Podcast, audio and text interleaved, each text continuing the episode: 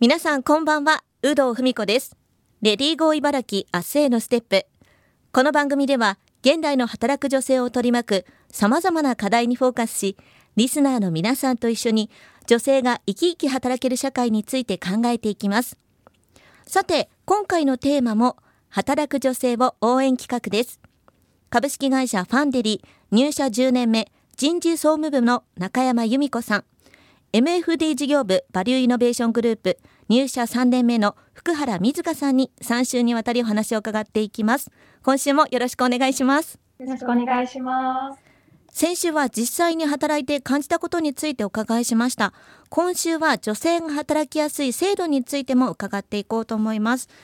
前回も少し触れましたが株式会社ファンデリーは女性が働きやすい女性がね多い職場ということでそういうこう環境が整っているとお伺いしたんですが具体的にどんなところなのか中山さん教えてください。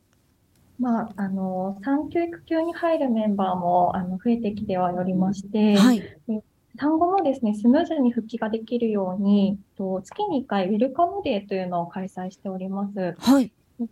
を会社に連れてきていただいて、あの、社員と交流を持ったりですとか、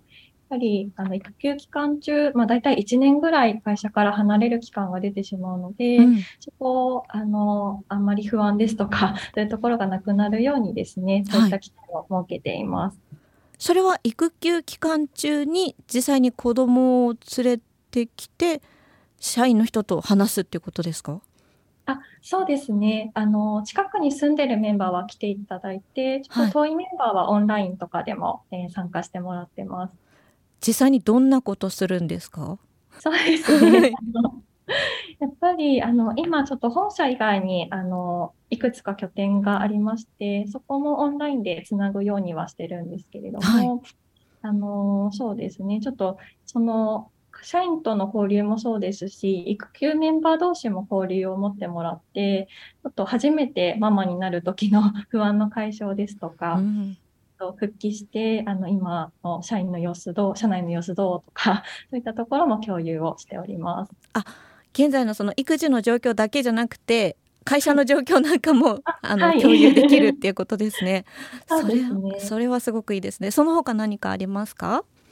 はい。えっと、そうですね。今、時短勤務で、まあ、管理職になっているメンバーも、あの、先週もちょっと多いというふうにお話をしたんですけども、はい、まあ、そういったところもありまして、やっぱり結婚、出産という、まあ、ターニングポイントの後も、あの、活躍できるイメージが、はい、あの、湧く職場かなとは思っておりまして、中には、その時短だからちょっとなかなか任せられないっていうあの会社さんもあるかもしれないんですが、はい、そういったところもですね、あの、しっかり活躍の場をあの作っていただけるっていうところが、えー、ある社風かなと思ってます。なかなかその時短勤務のままだと管理職になれないっていう会社も多いですよね。そうですね。はい。それはあのファンデリーさんは違うということなんですね。あそうですね。はい、本当にたくさん管理職のメンバーにもいます。なるほど。じゃあ本当にこうね、ご自身のこうロールモデルがそばにいるのかなと思うんですけども福原さんは実際に、ね、あの中途入社でこちらの会社に入社されたということですがこう働いていて働きやすいなと感じるポイントなんかありますか？はい実は今、あの、私が所属している部署の直属の上司も、あの、産休育休を経て、はい、あの、今、仕事復帰をしているんですけれども、あの、今も時短勤務という形で勤務をしていますが、あの、時短とは思えないくらいに本当に活躍をされておりますので、うん、まあ、自分ももし今後将来的にそういう時短でしたり、あの、産休育休を取るというイメージがしやすいのかなというところと、あとは、そうですね、あの、職場のメンバーでしたりとか、あの、他部門のえっ、ー、と、同僚などと一緒にランチでとか行く機会もすごく多いので、まあ、その時にプライベートの内容も、業務内容の悩みの相談とかもしやすい環境があるので、あの、働きやすいなと日々を感じております。こう時短勤務の方がこう部署にいると、なんていうかこうしわしわ寄せがこうその分来るとかっていうことは特に全然なく？そうですね。しわ寄せというふうに感じてるメンバーが少ないのかなとは思うんですけれどもまあ、あの時短でどうしてもその帰った後の会議に出れないとかがあれば、まあ、他の代理のメンバーが対応したりですとか、あの本当助け合って、うん、あの行っている状況です。なるほどチームでこう助け合うみたいな感じなんですね。まあ、あの皆さんお二人ともまあ、入社10年そしてね福原さんは別の会社で働いてというところですけどもこれまでも働いてきてぶつかった壁だったりとか悩んだことだったりあると思うんですけどもその悩んだことやそれをどういうふうに乗り越えていったかも教えていただきたいんですが中山さんはどうですか？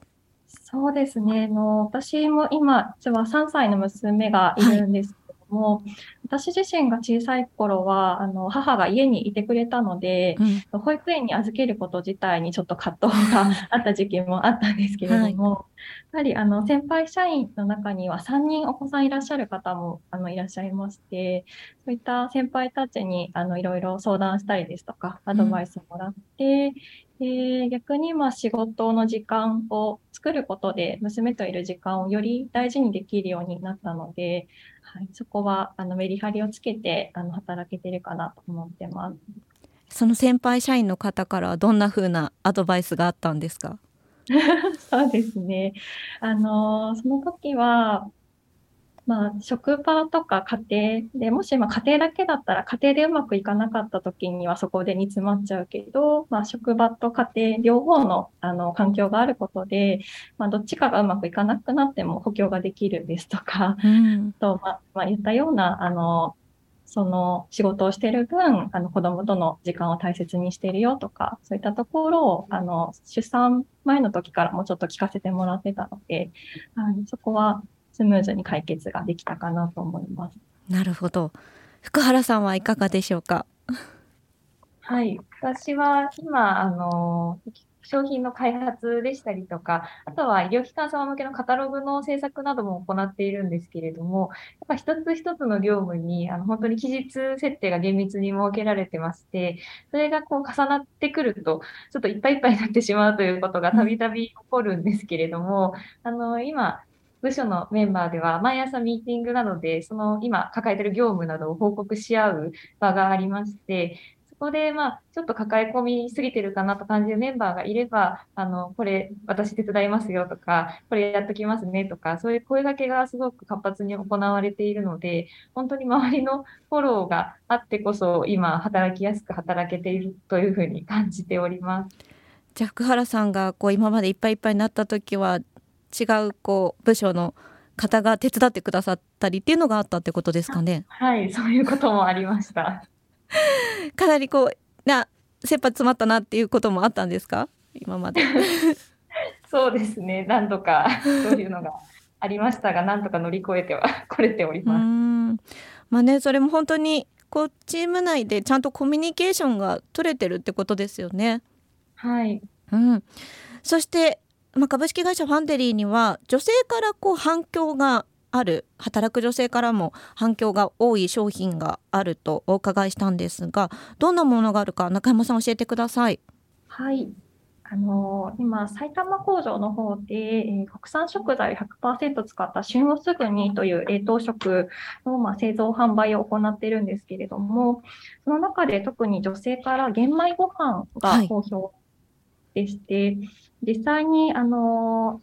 ユーザーの方からはですね、はい、ご家族はちょっと白米を食べたいという時に、うん、その玄米ご飯をあの常備しておくと、ご自身はあの健康に気をつけて玄米が食べたいという時に、すぐに温めるだけで食べられるので、すごく便利だというようなお声をいただいております。うん。実際に私もあの玄米食べたいんですけど家族は全員白米がいいって言われるので すごくいいなって思いましたあのねそれだけこう炊くのめんどくさいので働いてる子女性とかは助かりますよね。